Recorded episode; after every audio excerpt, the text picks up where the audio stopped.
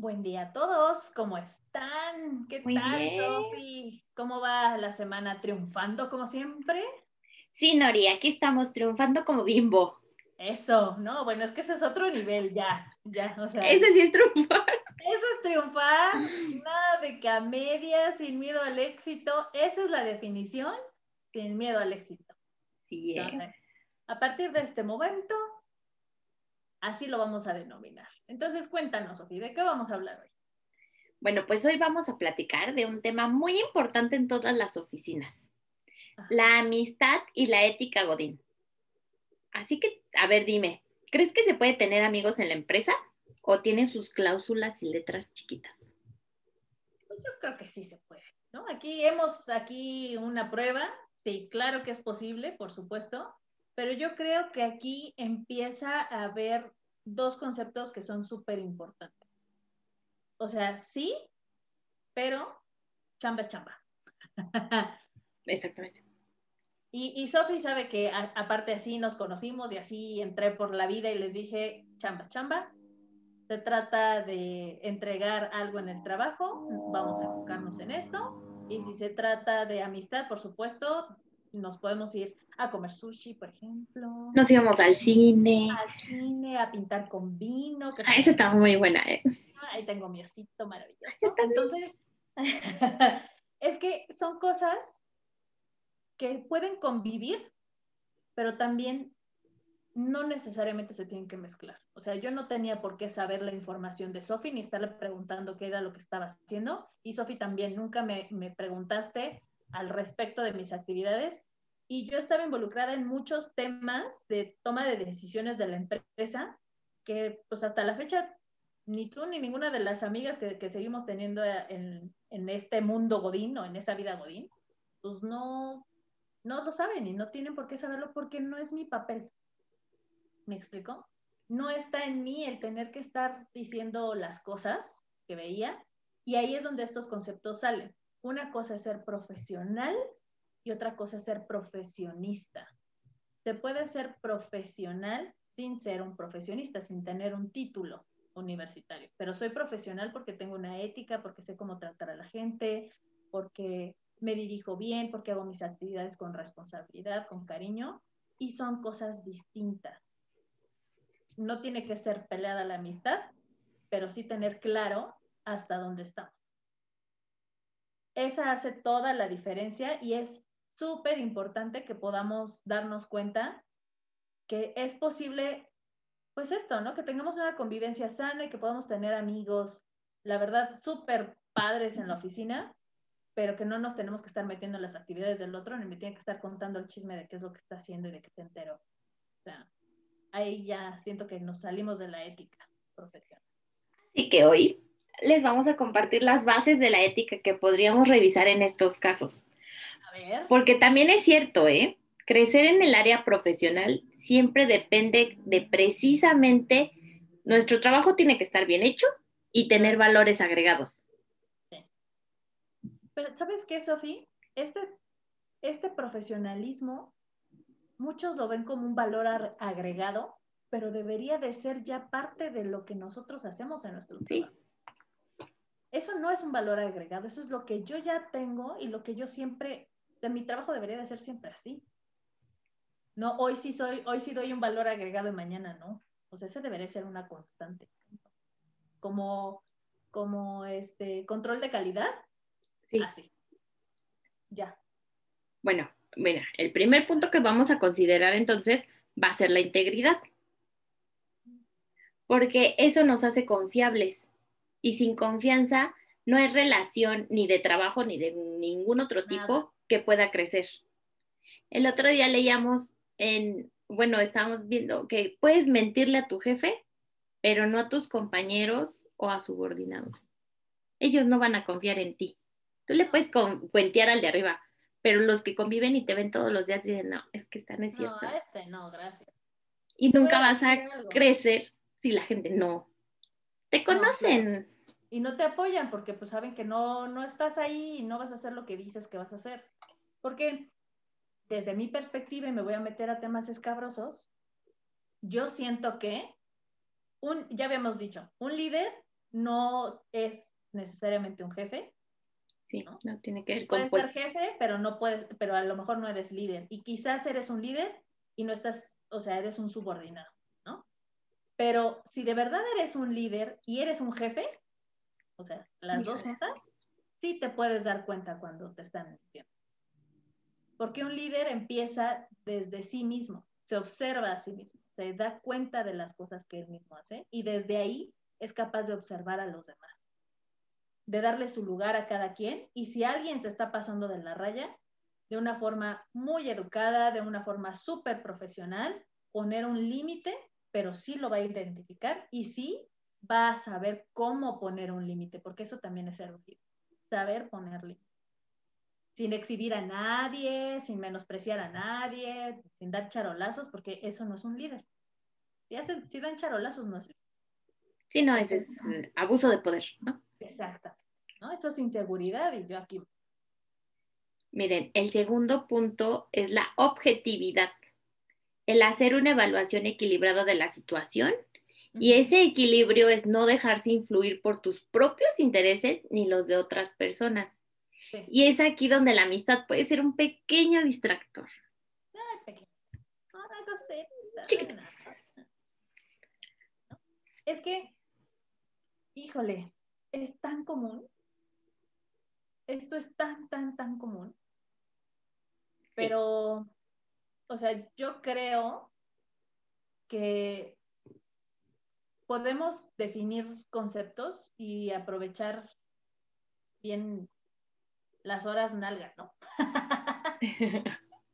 o sea, es que en nuestra cultura no estamos acostumbrados a, definir qué onda con, lo que estamos haciendo en, el trabajo. Y tener esta visión clara nos va a ayudar un montón para cualquier cosa, para lo que sea. El ser objetivo, o sea, el no salirnos de, la meta. Miren, la tercera es la confidencialidad. Uh. Uh, el respeto del valor y la propiedad de la información que manejamos por nuestro trabajo y no poderla divulgar a terceros sin la debida autorización. Esta es de las más peligrosas porque en la vida cotidiana, pues es esa misma confianza y convivencia la que hace que se cometan este tipo de errores. Y miren, les voy a platicar, en auditoría hay casos de auditoría donde las cosas que manejas pueden ser tan específicas que ni siquiera podría llegar a mi casa a decirle a mi marido, fíjate que esto pasó y que esto pasó. No, no le puedes decir a nadie, absolutamente a nadie. Ni a la persona que más amas, ni a la persona que nada que ver, ¿no? Porque podría yo llegar y decirle a mi mamá y mi mamá, pues, ¿qué vas a ver? No puedes. Y es súper común, ¿no? Bueno, yo, yo me he topado con muchas charlas de, ay, ¿sabes qué? Luego te escribo porque estoy en auditoría. Ah, ahora me estoy dando cuenta que eso no lo deberían de hacer. Yo no lo sabía, ¿no? pero... Entonces eso no. no por eso luego cuando me quieran venir a mentir, chavos, llevé seis semestres de auditoría. Como ocho, ¿cuántos años serían? no, no manches. Alguien me tenía que preparar para darme cuenta. Ah, chico claro. Es que, o sea, necesitamos esto, como lo estoy diciendo, ser profesionales, profesionales. Y no está en nuestro papel, es, información que no, es mía, no se trata de mi vida. Yo sabría a quién le cuento mi vida, pero esta es chamba. No tengo por qué estarlo ventilando a los cuatro vientos. Yo digo. Sí. Les digo, mis temas escabrosos. Pero yo digo que. Bueno, pues la última que tendríamos que observar es la competencia. El estar capacitados, tener conocimientos, aptitudes y hacer bien nuestro trabajo, no como un logro, sino que es nuestra responsabilidad. Y creo que lo, lo acabas de decir ayer, ¿no? Que aplica en saber que cuando alguien es mi amigo, pero no está capacitado, o sea, por más que yo quiera subirlo, ayudarlo, el bien común precisamente es buscar a las personas adecuadas para cada actividad. Y no saben un error que se comete en las empresas que puede costar la empresa es poner a personas que no son competentes en puestos clave. El famosísimo de DAS. Se ve mucho, ¿no? hashtag, hashtag, hashtag, aguas gobierno. Exactamente. Pero, ¿sabes qué, nena? O sea, yo creo que también la actitud eh, va dentro de esto, ¿no? O sea, si también Ah, claro. puedes tener unas, un súper este, currículum y ser súper capaz, pero si tiene una actitud nefasta trata a la gente con la punta del pie, pues es primo hermano de mejor no te recomiendo, ¿no? Bueno, las relaciones sociales, el saber tratar con las personas, es- son aptitudes. También te capacitan para tratar a los demás, para ser amable, para saber resolver problemas, negociar, Hace- e- Este, formar equipos, hacer equipos. Eso también es capacitación. claro. claro. Así que va incluido, va incluido en el paquete de En ser competentes. Ajá. Sí. En el, para que te vuelvas competente, ahí va. Bueno, ahora el punto más importante a considerar, y se los voy a contar así como a mí me pasó.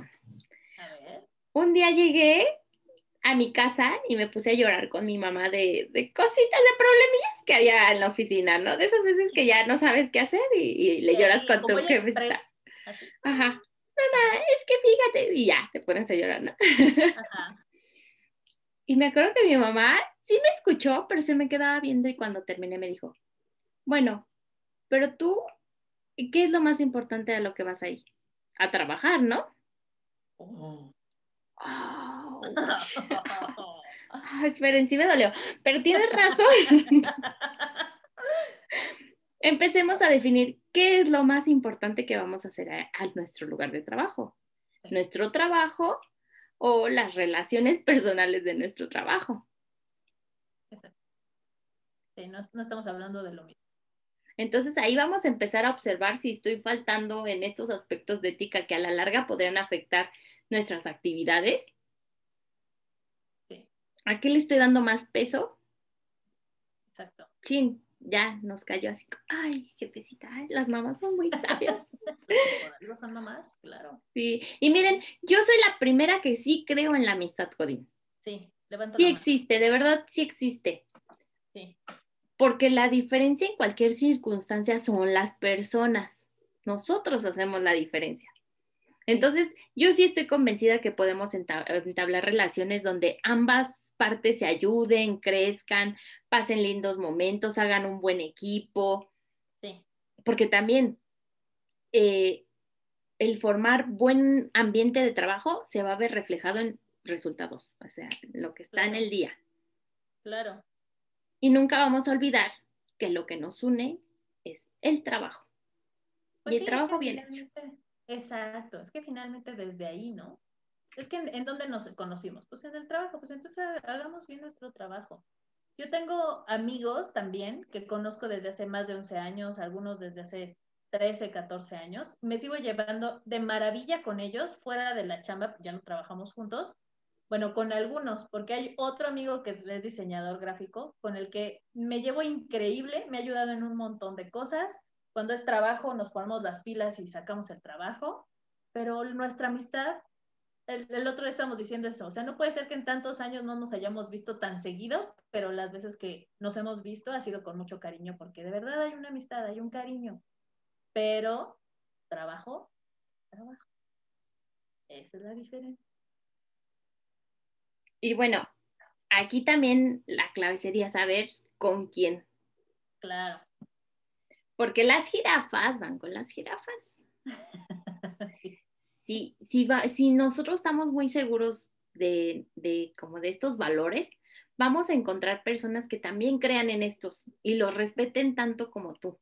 Exacto. Entonces, difícilmente vas a estar en esa encrucijada de decidir entre la amistad y el trabajo, porque para ambos es importante el trabajo, o sea, tenemos el mismo valor, ¿no?